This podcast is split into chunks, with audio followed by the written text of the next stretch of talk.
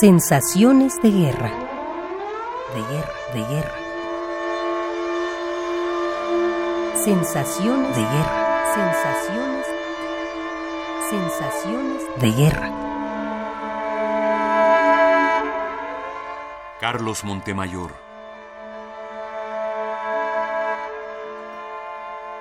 Yo siento que es un gran insulto a la inteligencia humana, a la dignidad humana esta guerra es un gran insulto el control informativo, la manipulación informativa de la Casa Blanca y del Pentágono.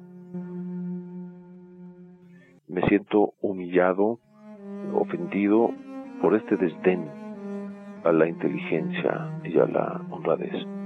Creo que debemos marcar alguna diferencia entre los gobiernos bélicos, asesinos de Estados Unidos y una gran parte de la población que desde la guerra de Vietnam ha venido de manera creciente manifestándose en oposición a esta violencia generada por los intereses comerciales, e industriales, petroleros fundamentalmente, y de la industria de guerra.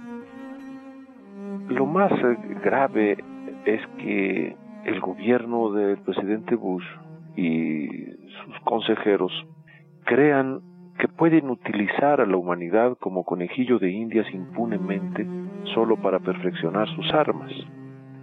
Ellos creen que contar con el mayor poder militar equivale a tener la razón.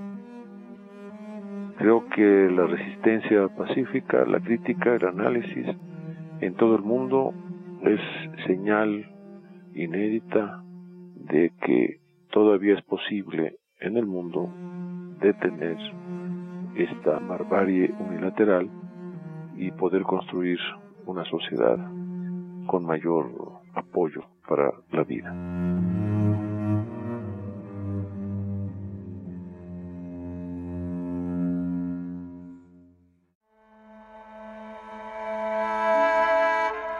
Carlos Montemayor. Sensaciones de guerra de guerra, de guerra. Sensaciones de guerra, sensaciones, sensaciones de guerra.